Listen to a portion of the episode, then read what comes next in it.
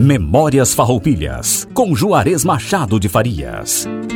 Piratini, dada a sua posição estratégica e ao calor com que seus habitantes receberam o movimento Farroupilha, é escolhida para centro das operações, começando a ser, já no início, o verdadeiro abrigo da República que viria.